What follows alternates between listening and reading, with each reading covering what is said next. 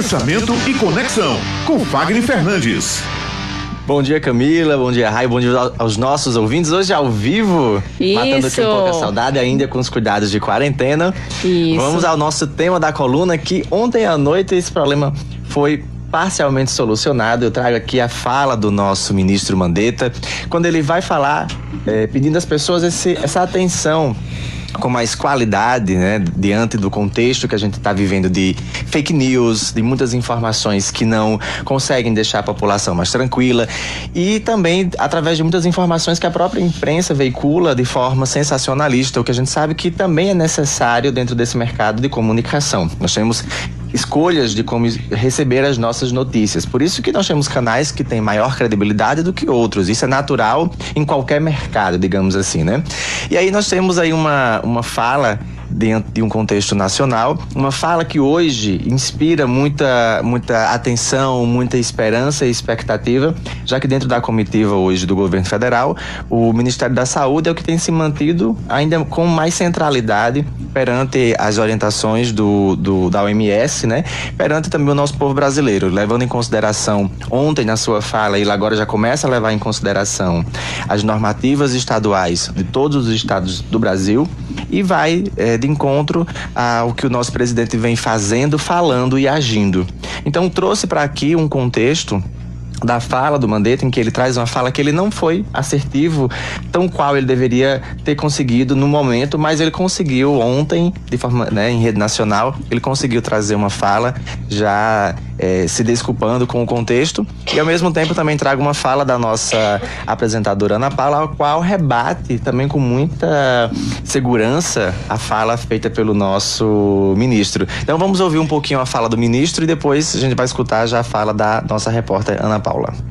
Desliguem um pouco a televisão. Às vezes ela é tóxica demais. A quantidade de informação e os meios de comunicação são sórdidos porque eles só vendem se a matéria for ruim. Senão ninguém compra o jornal. Nunca você vai ser um jornal falando assim: uma pessoa estava sorrindo hoje na rua. Nunca você vai ver a felicidade está reinando aqui em tal lugar. Isso não vende. Só vende a manchete um óbito. Morreu um. Um óbito de jovem. E isso vende. Então, como ele falou, de fato isso vende. Nós estamos dentro de um foco em que a morte é o principal ponto. Ninguém quer morrer. Embora o presidente esteja falando pela outra via de que todo mundo vai morrer, e que bom que todo mundo vai morrer, mas ninguém quer de fato dizer assim: olha, não chegou a minha hora, mas eu quero lá quem vai estar à frente. Acho que se fosse assim, nós teríamos aí um número de pessoas eh, sendo mortas mais violentamente e as medidas de segurança estariam sendo outras. Então não é, não é bem por esse lado. Ele tem assertividade quando ele chama atenção para o ponto em que nós devemos ter cuidado com aquilo que é veiculado.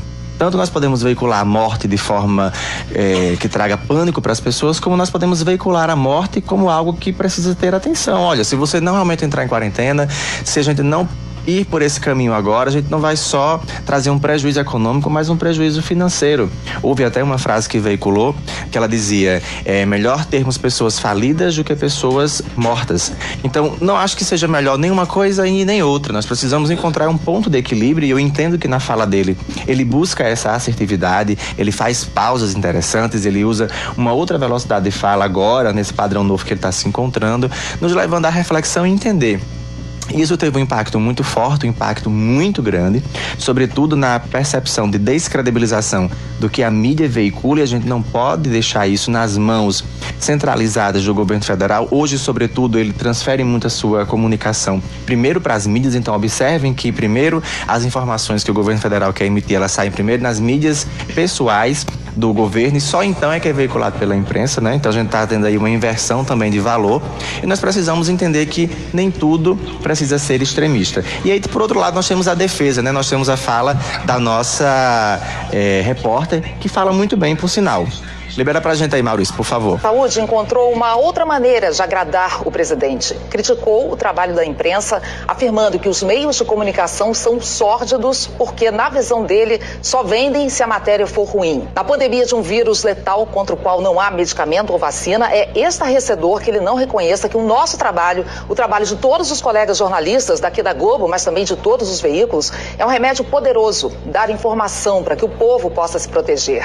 Há muitos trabalhos essenciais, o dos médicos e enfermeiros em primeiro lugar, mas nós jornalistas estamos nas redações e nas ruas arriscando a nossa saúde para cumprir a nossa missão. E fazemos isso com orgulho. Então percebam agora, diante da fala da nossa repórter, como ela se posiciona. Ela entende todo esse contexto e ela traz que o ministro ele tenta agradar muito mais o próprio presidente nessa sua fala do que necessariamente trazer uma percepção para o povo. Então não se trata de fazer uma competição, de descredibilizar o trabalho que o jornalista desenvolve. Nós sabemos que o jornalista ele tem um papel fundamental, seja nas investigações, seja nos momentos endêmicos, em situações que o, o mundo se encontra de forma caótica, ele tem o seu risco de vida. E a gente precisa saber, é claro, compreender essa informação. Então a imprensa, ela tem o seu papel de importância. A imprensa também luta contra o movimento fake news e o movimento fake news também se tornou um movimento de imprensa.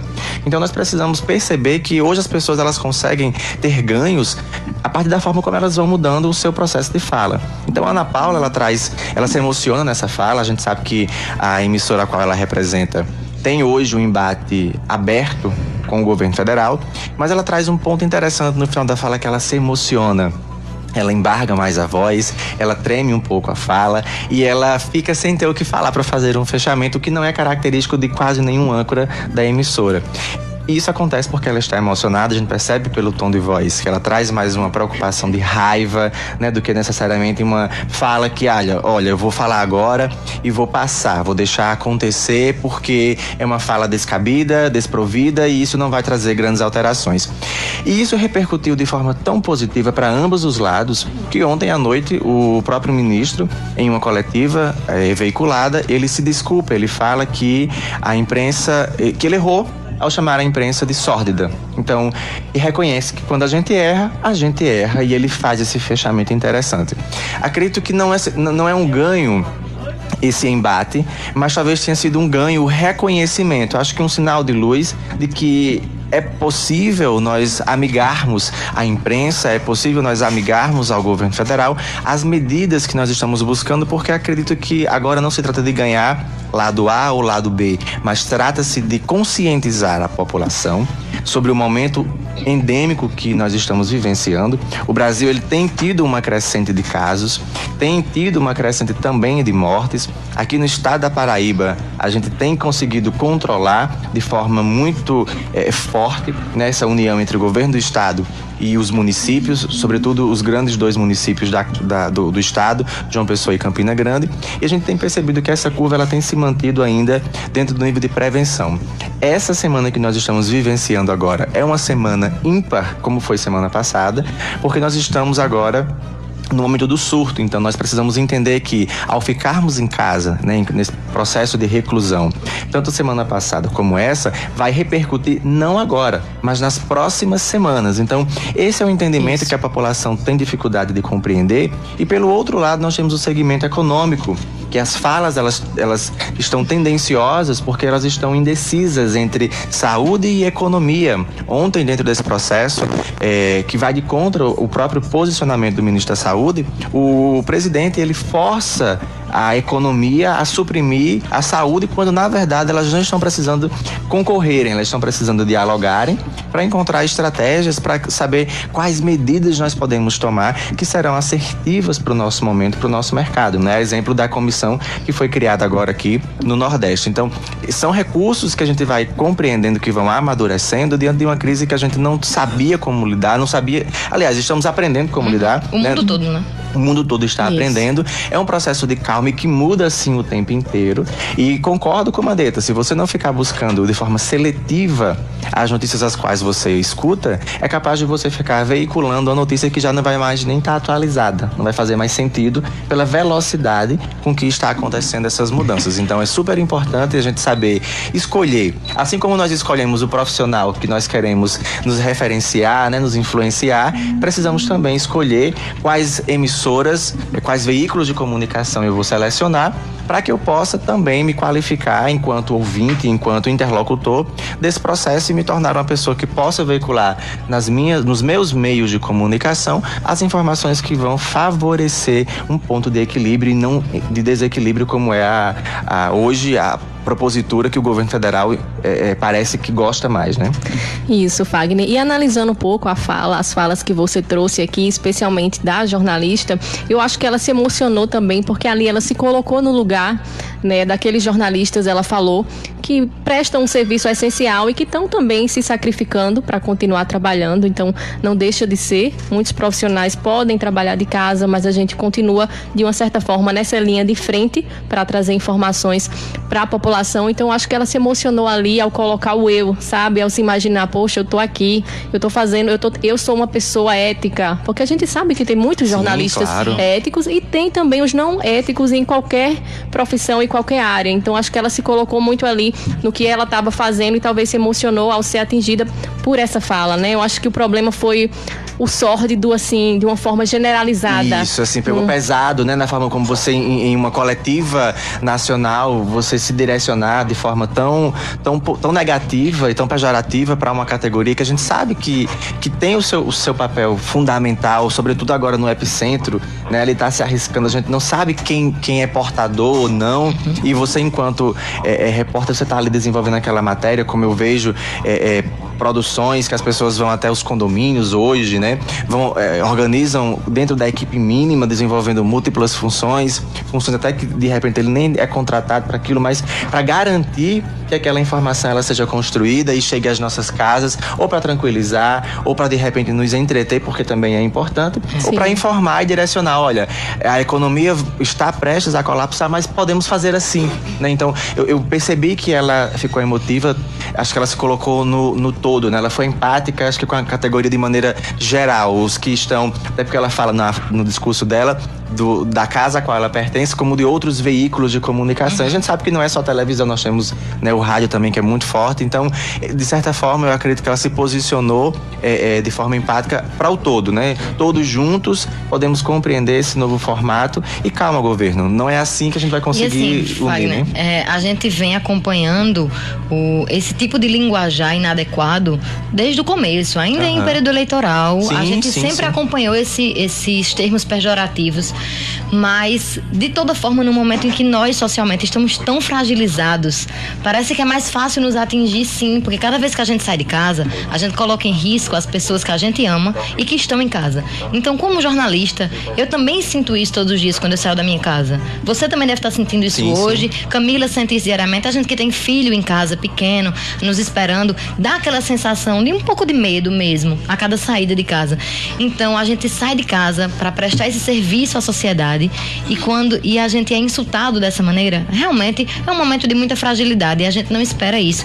E é sempre bom lembrar que o isolamento ele não é um posicionamento político nem econômico, ele é um, um acerto embasado pela ciência. Isso. A ciência clama pelo isolamento, é, os, a saúde pública clama, clama por esse isolamento para que não haja uma superlotação dentro dos hospitais. Exato. Então a gente que se coloca nessa situação aqui de informar o público, de informar a sociedade, de fazer apelos diários, como a gente tem feito, do lave as mãos, do, é, da etiqueta do espirro, de tudo isso, para ser insultado, realmente é assim, é muita falta de sensibilidade num momento como esse. Muita. E... Então, é, é até eu, eu, brinquei, acho que semana passada, eu falei assim que nesse processo, o coronavírus ele tá vindo tão forte que ele tá até ensinando os profissionais da saúde aquilo que é básico, que antes de você ser qualquer especialista, você é, antes de tudo, um profissional profissional da saúde ele está nos forçando a reaprender, por exemplo, a compreender o que, como é uma transmissão, coisa que a gente ensina às vezes as crianças em casa ou na escola, como é que é um processo de lavar a mão, quais são os benefícios. Olha só para onde nós estamos, né, estamos sendo é, é, direcionados, redirecionados. E sua fala ela é muito importante quando você diz assim, olha, reclusão não é posicionamento político nem econômico, isso traz uma centralidade de que isso é uma necessidade de defesa e não uma necessidade de ataque a um sistema, a um, a um país, a um governo. Então, é um momento em que estamos todos sensíveis, emocionalmente falando, psicologicamente falando e fisicamente falando. Então, se não for para somar para que a gente possa crescer e buscar essa novas, essas novas alternativas de entendimento, nós vamos acabar colapsando dentro de casa, que é o que nós não precisamos agora. Isso. E Raio trouxe uma fala, acho que foi na semana passada, interessante, falando que grupo de risco não tem cara, né? Isso. E aí, trazendo para coronavírus, quem tem coronavírus muitas vezes não tem cara, porque é assintomático, né? A gente tá vendo que 80% dos casos são assintomáticos e é aí onde mora o grande perigo. Então, em todo o mundo, não existe teste suficiente para a população. Então, o mundo não estava preparado para uma pandemia assim que veio, parece que do dia para noite atravessou o mundo. Então, se a gente não tem como testar todo mundo e esse é um problema mundial, não tem como dizer quem está infectado fica em isolamento social, quem não está pode sair. Isso. Como a gente não tem como fazer isso, os cientistas é, e médicos trazem essa alternativa, é o isolamento social, que é o mais óbvio, né? Se a gente não tem contato com as pessoas, a gente vai diminuir a cadeia de transmissão. E não precisa, né, nem a gente ser especialista para compreender essa lógica. Então, realmente é uma necessidade de, do que o mundo está vivendo e não só cada um de nós, né? E aí, voltando para a análise do discurso de Mandetta e da jornalista, eu acho até que ele fez muito bem ontem pedir desculpas e não querer justificar. Eu isso, acho até digno é. a pessoa reconhecer reconhecer que errou e que não tem justificativa, é, né? Eu trouxe aqui até um tema do, do, da coluna, já falou assim, não é possível você desdizer aquilo que você disse. Eu então, lembro. Né, então ele foi muito sensato quando ele traz assim, olha, é, quando a gente erra, a gente erra. Tem que pedir né? desculpas, né? Falou besteira e reconheceu que falou besteira, ele né? hoje representa, acho que a segurança do país, eu acredito que tá nas mãos dele. É. Mas eu, eu, me desperta uma curiosidade muito grande, viu, Fagner? É, que tipo de comunicação nós vamos deixar aí posto pós-pandemia, sabe? Quem seremos nós, quanto sociedade, pós-pandemia? Porque serviu para a gente fazer muitas reflexões sociais, pessoais, serviu para a gente ter esse momento do olhar para dentro, serviu para a gente ter esse, esse tempo do olhar para o outro com mais empatia. Então, assim, eu fico muito curiosa para saber quem seremos nós pós-pandemia. Olha, Raio, essa é a pergunta que a resposta vá é milionária, porque nós estamos mudando e estamos mudando em silêncio. É verdade. Nós estamos dentro de um processo Profundo. de transição, de mudança e uma mudança silenciosa dentro dos nossos lares. E, e digo mais, vocês vão perceber que nesse processo de volta, a comunicação também do rádio ela vai mudar porque a forma como as pessoas estão em casa, elas também estão recebendo essas informações de forma diferente. Então, o nosso comportamento de consumo enquanto comunicadores está dentro de um processo de transição e a resposta para isso, ela não existe ainda porque ela está em construção. Então, é, é uma oportunidade de nós revermos, inclusive, quais são os aspectos de comunicação hoje que a gente considera frágil e entender se continuam frágeis e se sim quais medidas nós podemos buscar para fazer essa mudança, porque até os sistemas de comunicação irão mudar, as pessoas irão ser, irão, estão se tornando mais seletivas sobre quais sistemas de comunicação eu vou ouvir, eu vou ver e vou seguir e até indicar. Então, é uma mudança muito forte que está para acontecer no nosso sistema eh, mundial né, e brasileiro, que nós somos mais pegajosos, principalmente. É, obrigada, viu, Fagner, mais uma vez por estar aqui conosco, por ter vindo hoje pessoalmente conversar conosco. É, e eu lhe espero na próxima semana, mesmo que por telefone. muito obrigado aos nossos ouvintes. Quarentena, fiquemos em casa, fiquemos reclusos, aguardemos as instruções né, dos nossos governantes locais é, para que nós possamos ter as melhores medidas. Então, um forte abraço e até semana que vem, se Deus quiser. Até a semana que vem, Fagner.